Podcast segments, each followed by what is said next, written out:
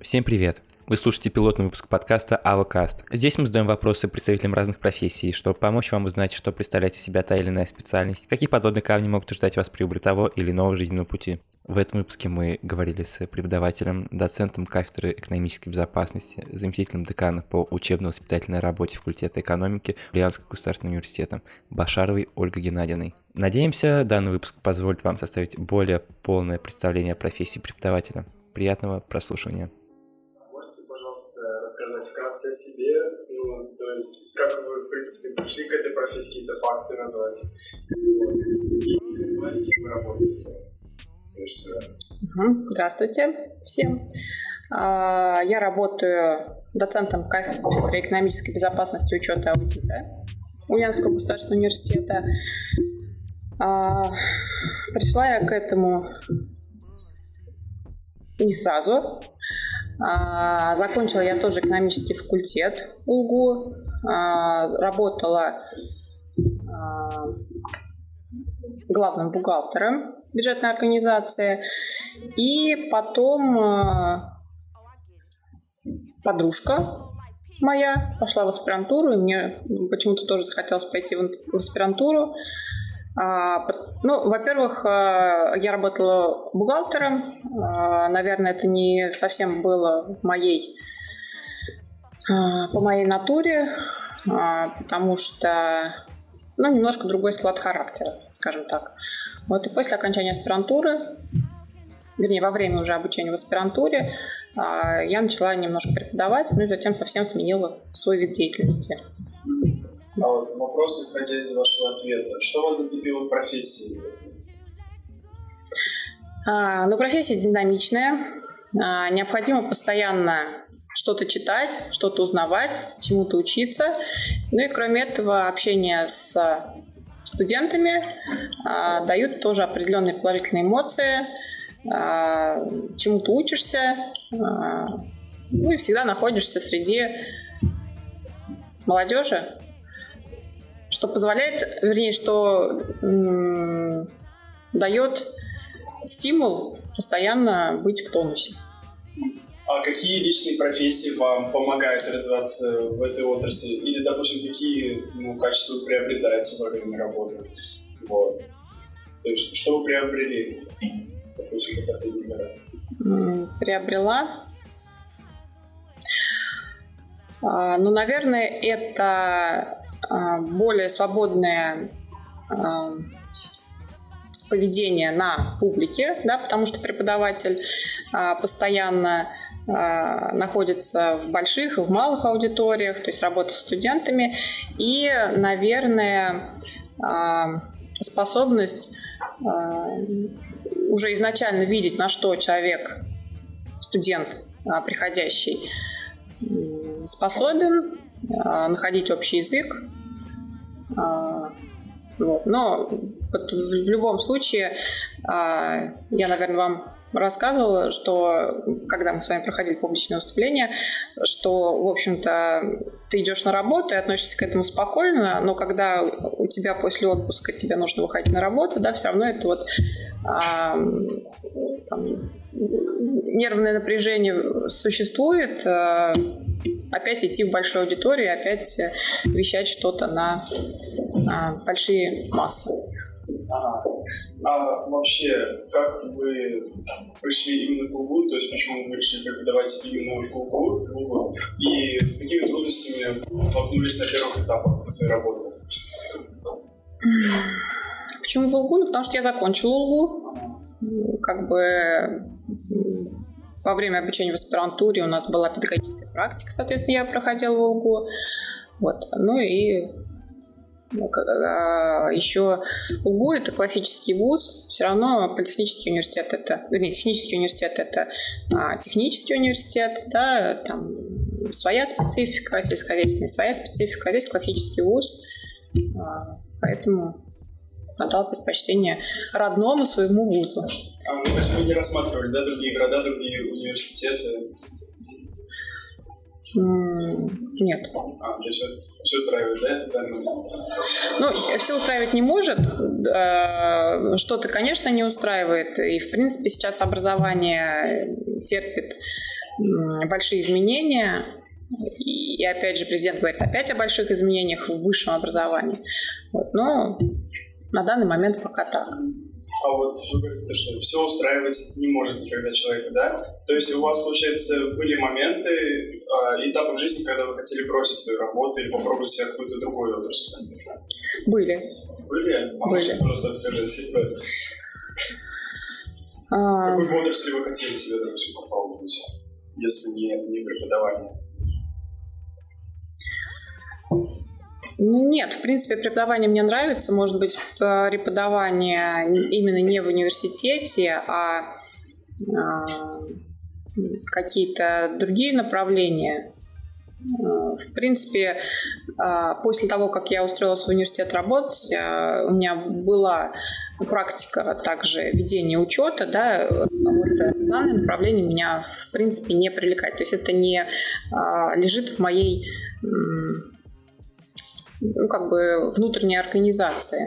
Да, я человек более динамичный, и все-таки бухгалтерский учет, он требует усидчивости, требует э, э, какого-то э, ну, то есть э, Ну, давайте закончим. Ну, усидчивости, в общем, усидчивости. Хорошо. А если у вас какие-то хобби? И, возможно, такое, что вы бы хотели, что хобби переросло уже в вашу основную деятельность? Ну, хобби у меня связано с творчеством. А, я, в принципе, закончила художественную школу, и вот э, все это связанное с а, какими-то видами искусства, с, не знаю, лепкой, а, с рисованием, да, вот это вот меня привлекает, это позволяет в трудные минуты жизни расслабиться и все прочее. А, но преподавательская профессия, профессия, она, в принципе, тоже творческая, да, преподаватель а, сам а, решает, как он будет проводить занятия, там, что он даст студентам. Ну, конечно, в рамках стандарта, но все равно внутри преподаватель волен это определять. Вот, поэтому, в принципе, меня это устраивает. А вот когда вы оканчивали, получается, художественную школу, вы предполагали, что ваша дальнейшая жизнь будет связана с этим? Нет. Нет? Ну, то есть Нет. вы заканчивали это просто для своей души, да? Да, да. Просто из-за того, что вы творческий человек, да. вам это нравится. Да. Хорошо. А есть ли что-то, чему вы, вы хотели научить своих учеников, студентов, но сами не можете этого узнать? То есть я хочу научить, но этим не владею? Да сама. Ну, я думаю, здесь э, не может быть такого варианта, э, потому что не действует принцип э, делать так, как я говорю, но не так, как я делаю. Поэтому, если я чем-то не владею, наверное, мне сначала нужно самой этому научиться, самому это пройти, а потом уже что-то давать студентам. Хорошо. А, вот смотрите, Считаете ли вы, что ваша профессия влияет на вашу семью? То есть у каждого человека есть множество социальных ролей, и бывает такое, что происходит социальный конфликт ролей. Вот. Э, есть ли у вас такое, то что вы а, отражаете свою работу на своей семье? Да, бывает. Есть такое, да? Бывает, да. Иногда это приводит к конфликтным ситуациям, но э, все равно мы все люди, если люди умеют э, разговаривать между собой, человек может остановиться и там, не делать дальнейшего. То есть конфликт решается компромиссом, да? Ну, пока да. Может быть, уже э, в более взрослом возрасте будет какая-то профессиональная деформация, но я надеюсь, этого не случится. Ага, хорошо. А что бы вы могли посоветовать начинающим педагогам? А, вот есть такое мнение, что педагог не должен сразу становиться педагогом, то есть общаться с там, студентами, с учениками, а, а должен пройти все равно какую-то школу, то есть понабраться практики, понабраться информации, да, там, много читать и так далее.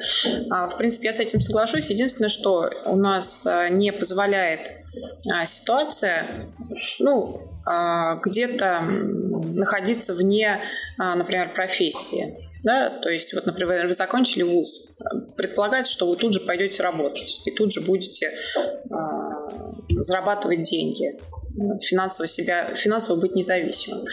Поэтому, к сожалению, у нас у меня не было такого периода.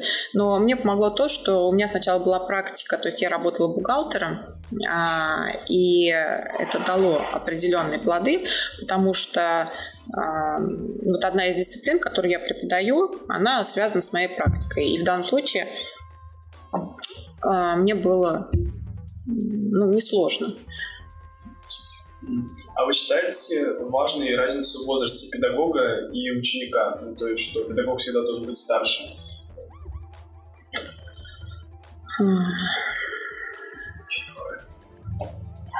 Ну, знаете, вот раньше в ВУЗе была такая практика, что э, аспирант, который приходил, он имел право вести только э, семинарские занятия.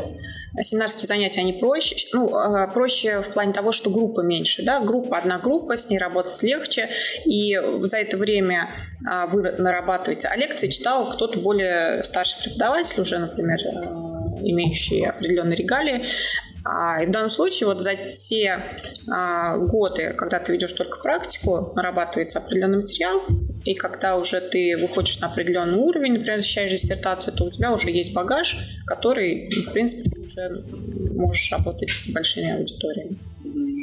Вот просто в последнее время очень часто бывает, что люди не доверяют молодым специалистам. Вот. Угу. Как вы считаете, из-за чего это происходит? Почему такая тенденция нарастает в последнее время? Ну, все хотят готов, иметь а, сразу готовых специалистов. Никто не хочет а, сначала растить, да, учить, а, тратить время, средства и какие-то ресурсы, а потом специалист, когда становится специалистом, он может сказать, найти более лучшее место работы. А, ну, может быть, это еще связано с э, положением молодежи сейчас, что, а, как вот опять же многие исследователи говорят, что у молодежи нет ответственности, что э, ответственность не э, берут на себя там, ни за семью, ни за, не знаю, там, тех, кого приручили, за животных. То есть но это общее состояние сейчас, в принципе, общества, в том числе молодежного. Может быть, из-за этого. А, хорошо. А в последнее время э, из-за коронавируса вопрос, ну, стал вопрос ребром о онлайн-образовании. И как вы считаете, какое образование эффективнее, онлайн или все-таки очное? И почему? А, ну, на мой взгляд, очное, ну вот э, сейчас э, с вами э, пытаемся мы в том числе подключать и образование в формате а, электронной среды, да, а, в принципе, меня это устраивает, когда очно там общаешься со студентами, очно даешь им какую-то информацию, а соответственно, заочно, они проходят какое-то тестирование, чтобы на занятиях не тратить время на тестирование, а, на а, какие-то такие моменты. А почему полностью формат дистанционный, мне кажется, ну, по крайней мере, то, что мы видели весной и осенью, не, не дает тех результатов, в принципе, которые вот до этого у нас э, в нормальном, обычном, очном формате. Ну, во-первых, расслабляет студентов, а во-вторых, э, нет живого общения, то есть э, нет взаимосвя... обратной связи. Да, как в любом общении мы говорим, что нужна обратная связь. Не видишь студентов, не визуализируешь. В принципе, вот как мы уже с вами начинали с того, что профессия дает свой отпечаток, и когда уже ты видишь а, студента, ты, в принципе, а, ну, понимаешь, на что можно где можно использовать, чтобы он поучаствовал в чем-то, да, где, например, лучше не нужно. То есть здесь живое общение, на мой взгляд, наиболее ну, важно в обучении. А вы как думаете? Я считаю то, что все-таки в последнее время онлайн-образование постепенно заменяет а, очное. Вот. И чем я могу это объяснить?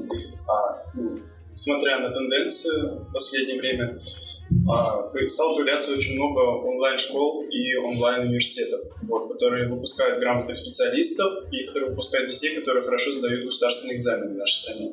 Вот, и многие люди, подростки, школьники, студенты предпочитают все-таки уже онлайн-образование очным, потому что, во-первых, Э, происходит яркая экономия времени.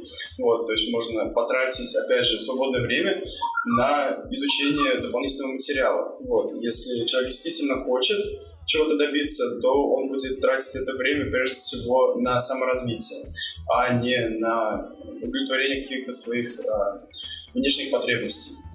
Вот. И, во-вторых, а, зрительного контакта также можно добиться все-таки в онлайн-образовании, если соблюдать субординацию вот, и сидеть, допустим, с включенными камерами. Вот. Поэтому я сам просто работаю в онлайн-школе э, преподавателем, поэтому все же выступаю за онлайн-образование. Ну нет, а сами вы были пользователями онлайн-образования осенью? Да, я, я сам э, являлся учеником онлайн-школы, вот, и в дальнейшем уже начал развиваться в этой отрасли, в этой сфере. Угу. Вот. Но все-таки я думаю, что стоит интегрировать онлайн-образование в очное постепенно. Нельзя полностью заменять, как это сделали из-за коронавируса, потому что люди действительно начинают расслабляться, а наши школьники и студенты не приспособлены еще были ну да, то есть вот э, количество, доля ответственных людей, которые понимают, для чего они, э, в принципе, учатся, да, их очень небольшое количество, поэтому в данном случае. Но опять же, вот э, все зависит от дисциплины. Например, если у нас с вами деловое общение, и мы проводим там какие-то командные а, кейсы, а, то в онлайн обучении, соответственно, этого ничего, вот ребята, которые в прошлом году были весной, они этого ничего не увидели. Ну да, да, я считаю, то, что все-таки нужно постепенно интегрировать одно в другое. Не то, что постепенно, просто совмещать. Да, совмещать. Да, думаю, самый эффективный способ. Ну, давайте, наверное, плавно перейдем к Блиц-опросу. Так, рубрика Блиц. Отвечать нужно быстро и не обязательно коротко. Первый вопрос. Что, по вашему мнению, ну, хуже всего в нынешней системе образования? Непоследовательность. Второй вопрос. Назовите три главных мифа о вашей профессии. Мне кажется, это лучше обратиться к студентам. Какие мифы есть а, в отношении профессии преподавателя? Ну, допустим, а, когда вы сами, будучи студенткой, учились, у вас какие-то мифы развеялись а, после того, как вы уже устроились на работу? А, ну миф то, что а, я сейчас пишу, а никто не увидит. Потому что, или, например, как вот э, было тоже у нас на паре,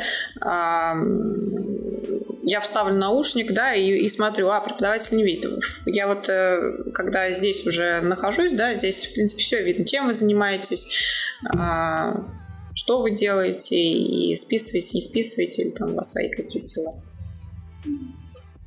Третий вопрос. Если бы у вас была возможность получить что-нибудь от министра образования России, что бы это было?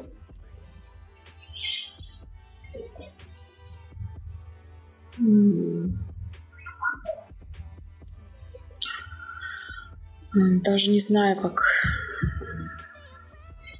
Может быть, просто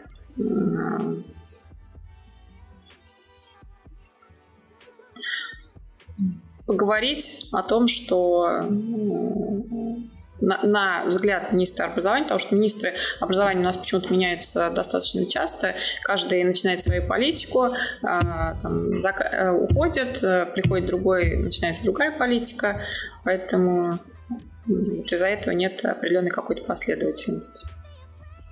Допустим, а, у нас же есть в стране прямые линии с нашим президентом Владимиром Владимировичем Путиным. Вот. А если, допустим, была бы такая же прямая линия с Кравцовым, вот, министром образования, и у вас появилась возможность задать ему вопрос, э, что бы вы ему задали?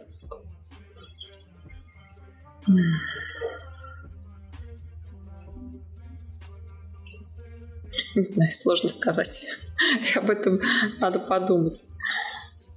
Ну, вот у нас э, не прямая линия, конечно, но ежегодные встречи с ректором, а, ректором университета, и мы тоже, как, наверное, вы, да, э, задаете вопросы.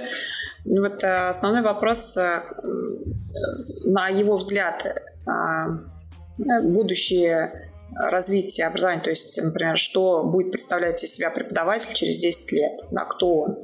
Потому что сейчас э, очень сильно поменялось э, преподавательская работа, э, она еще связана с, вот, с информатизацией, да, то есть преподаватель должен не только прийти на пару, там, читать лекции, но еще что-то разместить в ООС, там, разработать какие-то а, методические указания, разместить все это, работать и там, и там в данном случае. Поэтому вот мне интересно видение ректора на данный счет. И заключающий вопрос. Какие самые нелепые случаи происходили с вами во время вашей работы? Ну, вот э, последний... Э, не так давно я встретила э, преподавателя, она просто сейчас не работает в силу определенных причин. Э, она открыла свое дело, и, э, в общем, были небольшие там, ну, какие-то разбирательства с налоговой службой. И она говорит, так приятно, я пришла, э, как бы налоговую службу пригласили ее на э, не допрос, ну, ну на опрос, в общем, по поводу положения ее дел. И она говорит, я пришла, все были настроены очень э, ну, конфронтационно, скажем так, э, в том, там, пытались доказать что-то, что финансово они не там что-то неправильно делают. Вот. И вдруг одна из э, сотрудниц говорит, ну, я не буду говорить имени, ну, то есть она, например, говорит, а, там, Татьяна Васильевна, это же вы у нас преподавали, я помню, у вас такие э, хорош, ну, хорошие были а, занятия и все прочее. И а, она говорит, вот опрос пошел уже в другой э, в другом русле, скажем так, более положительном, и сразу там, пожалуйста, вам чай и кофе и э, все прочее.